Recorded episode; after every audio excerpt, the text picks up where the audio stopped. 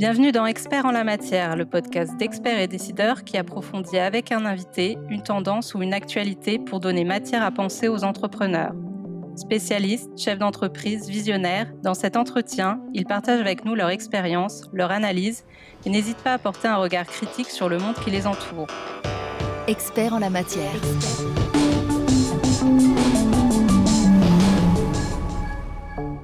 Aujourd'hui, nous recevons René Ricole. Bonjour. Bonjour. Merci d'être avec nous pour ce premier épisode d'Experts en la matière. Président de Ricole Lastérie, vous avez été notamment président de l'Observatoire des délais de paiement, médiateur du crédit, puis commissaire général à l'investissement. Alors, vous êtes un fin connaisseur des difficultés des entreprises. Les mesures mises en place aujourd'hui pour les soutenir sont-elles suffisantes? Je crois qu'aujourd'hui, le gouvernement a pris des mesures euh, exceptionnelles euh, et, et jamais connues auparavant qui sont à la mesure euh, de cette crise absolument euh, nouvelle, puisque vous savez qu'on connaît des crises économiques et financières depuis le XIIIe siècle, euh, mais à l'exception de la crise de 1929 et de 2008, toutes les crises qu'on a connues dans le passé étaient des crises du surinvestissement, ou sur de nouvelles industries, ou sur de nouveaux secteurs d'activité, ou sur de nouvelles technologies. Par exemple, en 2000, c'était les crises des nouvelles technologies en termes de communication. Euh, ou bien sur des secteurs géographiques. Et puis il y a eu deux exceptions qui étaient 1929 et 2008, qui étaient des crises financières, de la finance sur la finance, si j'ose dire. C'est-à-dire que la finance pensait qu'elle pouvait faire de la valeur ajoutée elle toute seule, ce qui évidemment ne marche pas, ça fait toujours des bulles qui explosent. Et puis là, on a une crise qui est une crise sanitaire qui entraîne une crise économique. C'est quelque chose de tout à fait nouveau, inconnu, et qui frappe de manière aveugle et tout le monde. Voilà. Donc je crois que les mesures prises, tout à fait exceptionnelles, il suffit de regarder euh, le déficit euh, et son accroissement qui est considérable pour comprendre que notre pays est allé au maximum de ce qu'il pouvait faire. Donc je crois qu'il n'y a pas beaucoup de doute sur le fait que, avec les moyens qui sont les nôtres, euh, nous avons été au maximum de ce qui était possible. Voilà. Et justement, on observe aussi qu'on est à un niveau de défaillance des entreprises qui est au plus bas depuis 30 ans. Est-ce que pour vous, c'est l'arbre qui cache la forêt? Il y a toujours un effet d'aubaine. On le connaît dans à peu près toutes les crises quand on met des systèmes de soutien aux entreprises en place.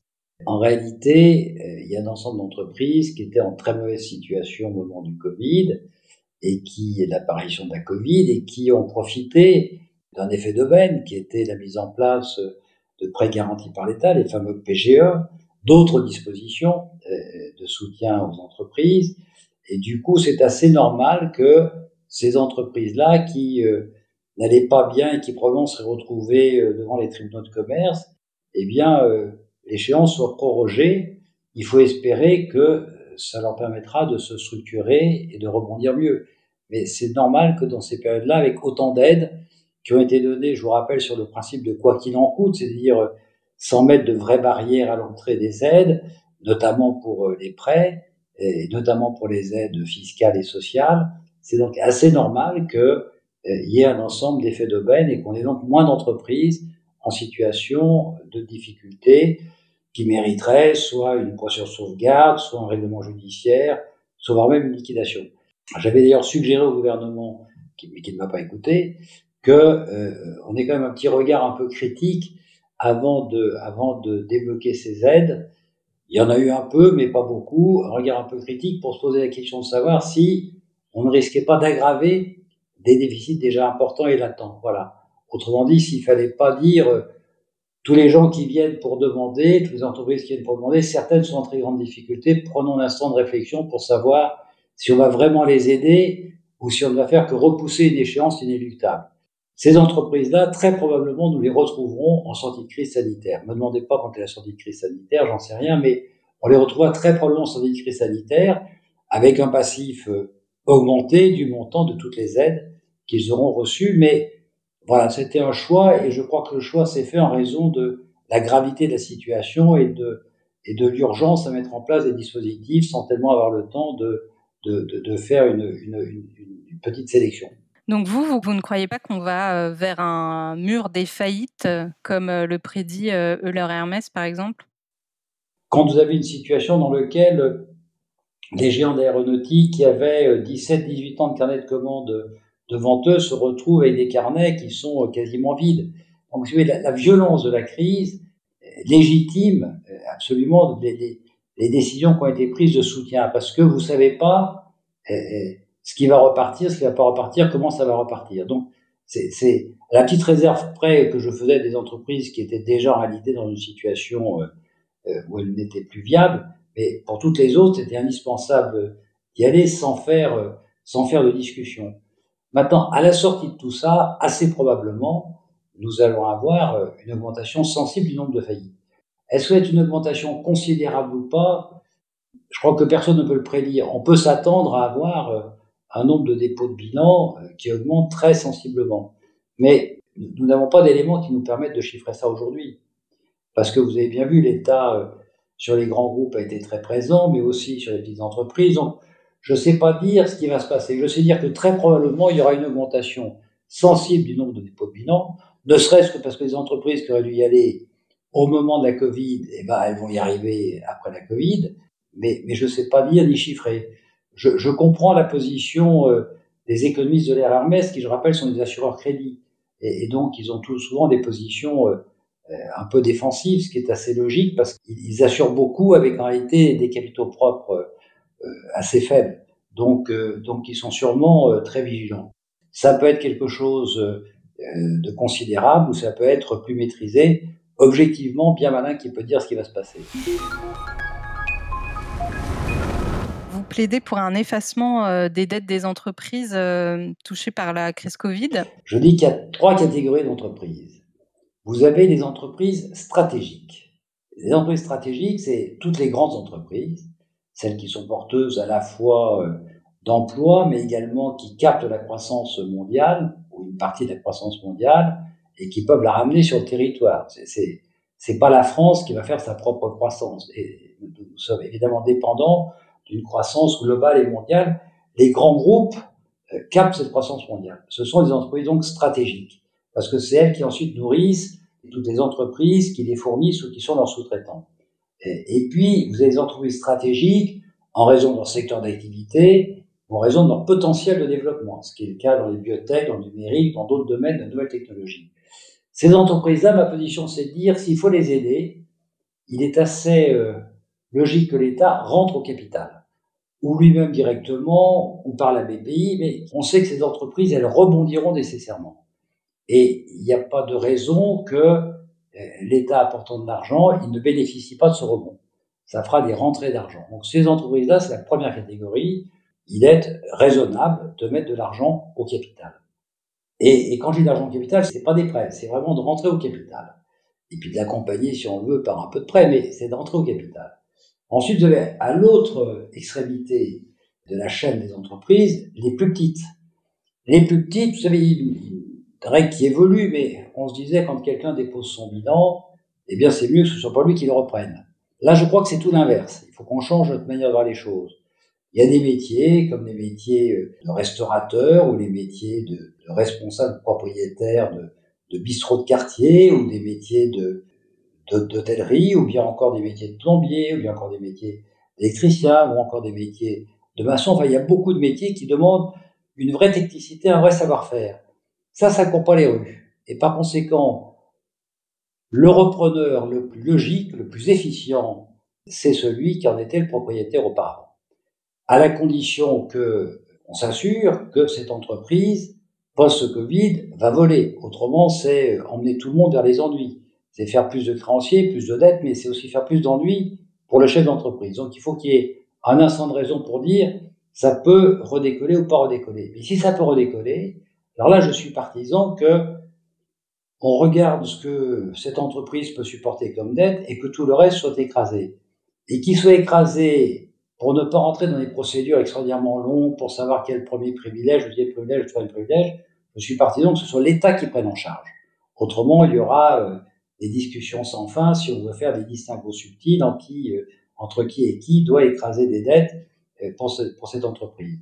Ça, ça c'est l'autre partie du spectre. Entre les deux, vous avez une masse d'entreprises importantes qui sont des ETI, qui sont des grosses PME, qui sont euh, des entreprises qui sont indispensables au tissu, notamment dans les territoires, au tissu économique.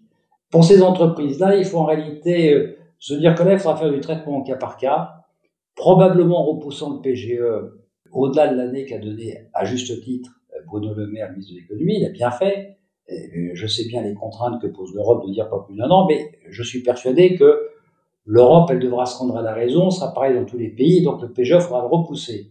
Et profiter de cette période pour regarder comment on restructure euh, la dette, comment on redéfinit la stratégie d'entreprise. Donc là, on fera du cas par cas. Voilà. Non pas pour toutes les entreprises, je dis il faut écraser la dette, je dis il y en a une partie où il faut se dire c'est comme ça que ça se passe parce que en réalité, on ne saura pas faire autrement. Mais donc ça veut dire quoi? Ça veut dire qu'ils entrent quand même dans une procédure euh, de liquidation? Ça va être d'aller euh, plutôt sur des procédures de règlement judiciaire. Il y a d'aller directement au but et de se dire on ne veut pas que ces entreprises disparaissent si elles peuvent avoir un avenir et donc, qu'est-ce qu'il faut faire pour qu'elles ne disparaissent pas? Pour qu'elles ne disparaissent pas, il faut euh, écraser une partie des dettes. Ça coûtera quelques milliards d'euros, mais objectivement, quand on voit notre déficit, entre 250 milliards, 254, 257, objectivement, ça ne fait plus une très grosse différence pour moi. C'est à ce montant-là que vous chiffrez ces mesures? Non, mais pour l'instant, vous savez, comme je ne sais pas quel moment va sortir de la crise sanitaire, j'ai du mal à chiffrer. Mais je dis que ça représente des montants qui ne sont pas insurmontables. En réalité, euh, on parle peut-être de 4 milliards d'euros au total, voilà, au maximum. il y a des choses très surprenantes, ce ce que ce qu'on ne dit pas assez. Il y a des secteurs d'activité qui se sont redéployés de manière tout à fait spectaculaire, et on s'attendait pas à ce qu'ils se redéploient de manière aussi spectaculaire. Il y a euh, eu des reprises, c'est l'exemple de l'automobile, qu'on n'attendait pas. Euh, donc, c'est très compliqué dans le de l'entreprise de faire des plans sur la comète avec précision et de faire des, et de faire des prévisions exactes. Tout ce qu'on peut dire, c'est que il y aura un nombre, sûrement significatif, mais qu'on ne sait pas chiffrer, de petites entreprises qui vont se retrouver en état de cessation des paiements. Ces entreprises-là, elles iront devant le tribunal de commerce. Il faut des procédures accélérées, ce qu'on appelle des fast track, dans lesquelles très rapidement on se dise est-ce qu'elles peuvent avoir un avenir ou pas d'avenir, voilà. Et si elles ont un avenir, ce qui sera le cas de la très grande majorité, puisqu'elles retrouveront toute leur clientèle habituelle, eh bien, dans ce cas-là, il faudra faire un écrasement de dette. Et je trouve que c'est plus simple et plus efficace et plus efficient si l'État prend en charge. De toute manière, au final, il prendra en charge. Et puis, ça va accroître euh, un peu notre, déficit, mais en réalité, on va sauver euh, et beaucoup d'emplois d'entrepreneurs et beaucoup d'emplois de salariés de ces petits entrepreneurs. Est-ce que pour vous, du coup, la, dégradation des entreprises, ça représente un risque systémique? Je ne vois pas comment on peut parler d'un risque, d'un risque systémique sur, euh, sur, une situation, euh, sur une situation concernant euh, les petites entreprises. Je ne vois pas. Ça pourrait représenter un risque systémique si les institutionnels étaient mis en, en, situation de défaut. Là, on pourrait rentrer dans un risque systémique avec le système défaille. Ce que je crois plutôt, c'est que si nous ne trouvons pas une solution adaptée à ces petites entreprises, on a un risque réel et fort de révolte d'une partie de la population qui va considérer que euh, on les laisse tomber. Et donc, on aura des réactions sociales violentes. On est habitué à avoir des euh, réactions qui viennent de la part des salariés, moins qui viennent de la part des entrepreneurs, mais je crois que ça peut arriver. Et ça peut arriver dans un contexte dans lequel salariés et entrepreneurs seront d'accord ensemble. Euh, ce que peu de gens voient, mais qui est la réalité, dans beaucoup de petites entreprises, il n'y a pas une si grande différence que ça entre le patron et les quelques salariés qu'il a. Euh, leur niveau de vie n'est pas tellement différent. On peut dire sans beaucoup de risque de se tromper que pour le premier million et demi d'entreprises en France, les plus petites, la rémunération moyenne du chef d'entreprise aussi entre 1600 et 1800 euros par mois. Vous voyez, donc on n'a pas un écart euh, considérable avec les salariés. vous pouvez avoir une alliance qui se fasse et qui plutôt crée de la révolte et de l'incompréhension. Parce que évidemment, si une petite entreprise tombe, elle va tomber. L'entrepreneur qui n'a pas de garantie euh, va sombrer. Et puis, vous allez avoir les salariés qui vont se retrouver au chômage durablement, avec des difficultés pour beaucoup d'entre eux de reconversion. Donc, c'est, je crois, euh, un enjeu de solidarité nationale, c'est également un enjeu de paix sociale. Euh, je trouve ça intéressant que vous partiez sur le côté social plutôt que sur le côté euh, économique, puisque après tout, on pourrait se dire qu'il y a aussi quand même un, risque sur la croissance. Euh, la croissance n'est quand même pas au bout fixe. Tous les paradigmes sont en train de sauter, si vous voulez. Vous voyez bien que on a vécu pendant deux décennies au moins avec l'obsession du déficit, et aujourd'hui, tout le monde considère que le déficit n'est plus un sujet. Alors, il y aura sûrement un moment où il y aura des discussions avec les banquiers centraux. On avait donc une espèce de paradigme qui a sauté parce que la situation fait qu'il fallait que ça saute. De, la même manière, si vous voulez, euh, je pense que comme dans toutes les crises, il y a des évolutions euh, extrêmement rapides, presque brutales, des manières de penser, notamment des entrepreneurs et notamment des salariés. Je suis sidéré de voir aujourd'hui la vitesse avec laquelle un ensemble d'entreprises, même en ne sauvant qu'une partie de la casse, mais se sont euh, déployés sur le numérique. Ils, ont fait euh, en moins d'un an ce qu'ils auraient peut-être mis 5 ou 6 ans ou 10 ans à faire autrement. Donc, euh, je ne je, je, suis pas certain que la priorité soit d'abord de se poser la question, comme on le ferait dans les livres, voyez, en termes de macroéconomie, de dire qu'est-ce qui va faire de la croissance. C'est en réalité une fausse question. Ce qui fait la croissance, voyez-vous, c'est l'évolution du monde. C'est dans le monde. C'est le fait que des pays en voie de développement, des pays immenses, comme la Chine, comme l'Inde, comme les pays d'Asie de manière générale, sont en train de se développer, qui tirent la croissance mondiale, en fait. Et nous, qu'est-ce qui capte une partie de cette croissance mondiale pour nous? Eh bien, ce sont, euh, pour l'essentiel, les grands groupes, parce qu'ils sont mondiaux, et qui captent une cette croissance, qui peuvent ramener dans le pays et ce qui peut permettre de faire pour le pays de la croissance et de l'emploi. Et puis ce sont des, entreprises à fort potentiel qui ont cette capacité aussi à aller chercher une partie de la croissance mondiale, une partie du développement mondial. Donc vous voyez, mettre la situation des cafés, hôtels, restaurants euh, en regard de la croissance, ça ne fait pas sens. Parce que c'est pas là que ça se passera. Par contre, mettre cela euh, en regard euh, du symbole de la, de la fraternité, c'est quand même dans notre dans notre identité, dans notre ADN national, hein, liberté, fraternité, égalité. La fraternité, c'est pas rien. Le maître regarde la fraternité, un des fondements démocratiques de notre pays, un des fondements de notre raison de vivre ensemble, ça fait sens. Et considérer que c'est notre devoir de faire en sorte qu'il y ait le moins de drames humains possible dans les familles, c'est en soi un objectif qui est louable. De surplus, Certains vous diront que ça favorisera la consommation et donc la croissance indirectement. On a parlé tout à l'heure de la, politique du quoi qu'il en coûte.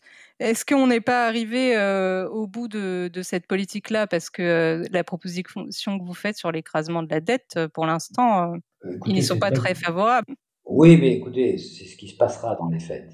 Ça a été très peu par rapport à tout ce qu'on a déjà dépensé. Donc, c'est un phénomène marginal pour éviter euh, un effet qui, lui, ne serait pas marginal du tout, mais qui serait très spectaculaire. Donc je crois qu'en réalité, il y a des réflexions qui se mènent autour de ça. Donc je n'ai pas beaucoup d'inquiétude.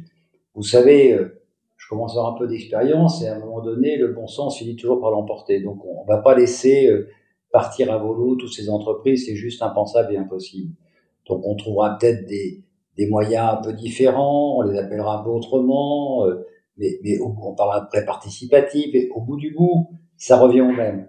Ça revient à injecter de l'argent à peu près partout pour sauver le maximum d'emplois.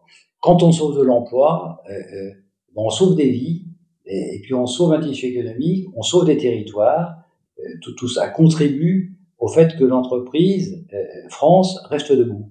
Dans le système que vous, vous proposez, est-ce qu'il y a des, des contreparties à cette aide dans le futur?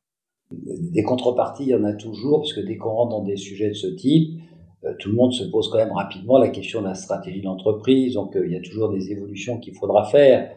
On pourra demander aux entreprises, si ça marche vraiment bien, euh, d'avoir un effet retour vers l'État ou d'avoir un effet retour vers toutes les problématiques environnementales, sociales, écologiques. Et donc, évidemment, l'idée, c'est que si le fait d'écraser la dette dans ces petites entreprises leur permet de bien rebondir bah, faudra que tout le monde en profite, y compris un peu leurs salariés, ce qui ne serait pas normal. Et est-ce que vous pensez que les banques euh, sont prêtes euh, à jouer le jeu du coup? Euh, Ce que je constate, c'est que en 2009, quand on a créé la médiation du crédit, qu'on avait arrivé énormément d'entreprises en difficulté, qu'on n'avait pas tous les systèmes d'aide qu'on a aujourd'hui, on avait déjà, on avait déjà Oseo qui nous aidait beaucoup, Oseo, c'est aujourd'hui une partie de la BPI, c'est des garanties de prêt. Eh bien, euh, euh, si on a sauvé autant d'entreprises, si on a sauvé autant d'emplois, euh, c'est parce que les banquiers ont joué le jeu. Donc, les banquiers, ils sont avec eux-mêmes des contraintes très lourdes en termes de réglementation, mais en réalité, ils sont considérablement renforcés depuis la crise de 2008. Ils ont des capitaux propres bien plus importants. ils sont plus solides sur leur base. Et, je suis persuadé qu'ils joueront le jeu. D'ailleurs, ils l'ont montré dans les PGE, parce que le PGE, ça paraît comme ça anecdotique, mais ça n'est pas. Quand on dit qu'ils prêtent 10% du risque, c'est pas rien 10% du risque. Du risque sur la totalité des, des prêts qui ont été donnés euh, au pays, c'est pas tout à fait rien. Donc, euh, donc les banquiers, ils ont pour l'instant joué le jeu et je vois pas de raison qu'ils ne le jouent pas. Ce qui pourrait les contraindre d'être réticents, c'est si on leur collait des réglementations qui les empêchent d'avancer. Mais si la réglementation euh, ne les empêche pas d'avancer, ils joueront le jeu. C'est dans leur ADN. Ça vous étonne? Mais Ça vous étonne, mais si vous voulez, je crois qu'il faut être honnête. Eh, comment nous aurions pu soutenir en 2009, 2010, et 2011 des entreprises qui, étaient objectivement dans une sale situation? Les banquiers ont joué le jeu. Je constate d'ailleurs qu'à la sortie, et quand on fait le travail sérieusement et qu'on aide sérieusement les entreprises en se posant les bonnes questions, dire que c'est pas les yeux fermés et, et, quand je dis qu'il faut écraser des dettes, c'est pas en même temps dire va permettre à l'entreprise de faire des dépenses dispendieuses. quand on fait les choses sérieusement, quand on s'appuie sur les bonnes personnes, et il y a des personnes formidables au sein de l'État qui peuvent faire ça, à la sortie, on, a des résultats qui sont à hauteur. Et c'est la vérité que de dire, je l'ai toujours dit, mais, bizarrement ça fait sourire, ça fait sourire parce que Évidemment, j'étais considéré comme, comme le gendarme, mais j'étais le gendarme, mais en même temps, euh, tous les gendarmes vous diront, pour que ça se passe bien dans les, dans les endroits où ils interviennent, il faut que, la population soit, proactive, qu'elle soit à leur côté. Voilà, c'était pareil. J'étais certainement le gendarme, mais en même temps, si les banquiers avaient bloqué le jeu, euh, on n'aurait rien pu faire. Et ils ont joué le jeu. Voilà, c'est factuel, ils ont joué le jeu. Et, donc, je, dis, parce que c'est l'honnêteté de dire, le succès que nous avons connu euh, entre 2008 et, 2012, euh, ces succès-là, ce sont aussi les succès des banquiers. C'est les succès des entreprises qui sont venues, ce sont les succès de, des, collaborateurs de la Banque de France qui ont fait un boulot exceptionnel et formidable. Ce sont euh, les succès des banquiers qui ont accepté de prendre des risques. Et, en réalité, on voit qu'ils ont pris des risques intelligents à bon escient, parce qu'ils n'ont pas perdu beaucoup d'argent sur les situations des fois désespérées qu'ils ont soutenues. Donc, je crois que quand on fait appel à leur sens de la société nationale, ça marche. Mais ça, si vous voulez, ça veut dire qu'il faut aussi qu'il y ait, là, j'ai beaucoup défendu les petites entreprises, mais je vais défendre un peu les grandes. Ça veut dire aussi qu'il faut que dans ce pays, on arrête de, taper comme ça par principe parce que c'est la mode sur les gens. Il faut qu'on arrête de céder à cet effet de mode. Il faut que la France soit fière de ses grands dirigeants. Il faut que la, France soit fière de ses grands groupes. Et nous avons, jusqu'à preuve du contraire, un ensemble de grands groupes bancaires qui, eux, dont on n'a pas honte et qui sont plutôt bien débrouillés et qui ont plutôt joué le jeu. Alors ça ne veut pas dire qu'il n'y a pas des choses à améliorer, que les gens euh, ne peuvent avoir des difficultés, mais il existe toujours des dispositifs pour euh, essayer de redresser le tir. Il y a des commissions de surendettement pour les particuliers, il y a euh, l'ensemble des dispositifs de médiation du crédit qui restent en place pour les, pour les, pour les, pour les entreprises qui ont besoin de, qui ont, qui ont des difficultés avec leurs banquiers, et la médiation du crédit existe toujours, elle est placée maintenant sous l'autorité du gouvernement de la Banque de France. Et puis, il y a d'autres dispositifs, le CIRI, d'autres dispositifs au sein de l'État qui permettent d'avoir des recours. Donc, euh, on n'est on pas sans défense. Voilà. Alors, qu'il y a des progrès à faire certainement, mais euh, je trouve que les banquiers, globalement, euh, en tout cas, en ce qui nous concerne, et pour sauver des emplois, dans ma période, ça a été 140 000, je ne parle pas de celle de, Gérard Amex et Jeanne-Marie Pro et celle de, leurs successeurs. Mais euh, la réalité, c'est que on n'a pu faire ça que parce que les banquiers ont joué le jeu. Ils n'auraient pas joué le jeu, on n'avait pas d'argent, on ne voit pas ce qu'on faisait. À une époque où il aurait été inenvisageable de dire je tire sur les lignes de l'État, parce qu'on n'était pas dans la même situation qu'aujourd'hui. Oui, je comprends ce que vous dites. Hein. Après, euh, on a quand même des témoignages d'entrepreneurs euh, qui sont harcelés par leurs banquiers euh, pour qu'ils se positionnent sur le PGE. Donc, je ne doute pas que les banques ont fait un, un, grand, un grand effort sur le PGE. Après, est-ce que un chef d'entreprise qui est débordé, qui est en pleine crise, va forcément aller solliciter le médiateur des entreprises ou le médiateur du crédit d'ailleurs ben, S'il ne le fait pas, c'est qu'il n'utilise pas des moyens mis à sa disposition. C'est dommage.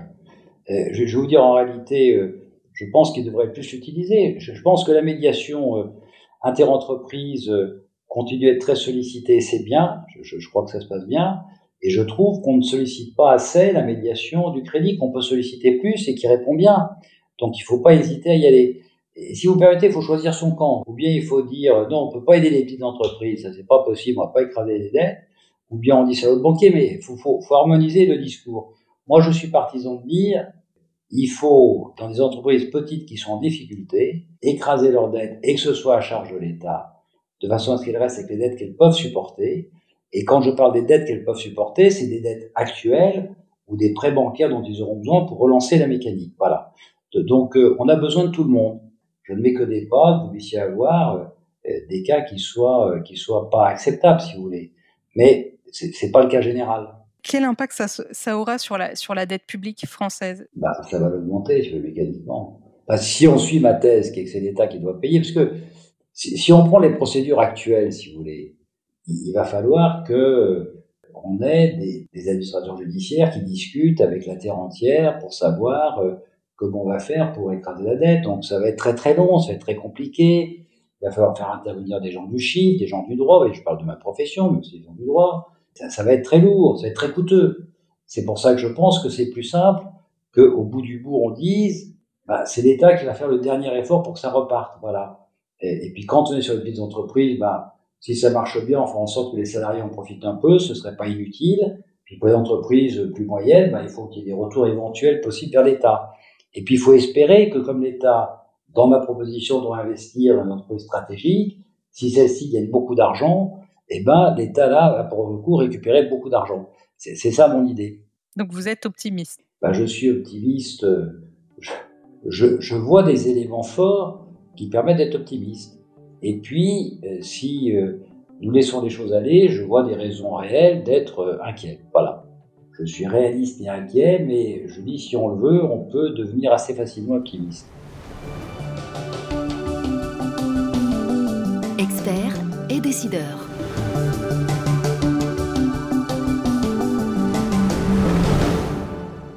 Podcasts de la chaîne Expert et Décideur sont disponibles sur le site expertetdecideur.fr et sur toutes les plateformes d'écoute. N'hésitez pas à vous abonner, à laisser votre commentaire et à liker. La chaîne Expert et Décideur est une production France Défi réalisée par Accrochecom.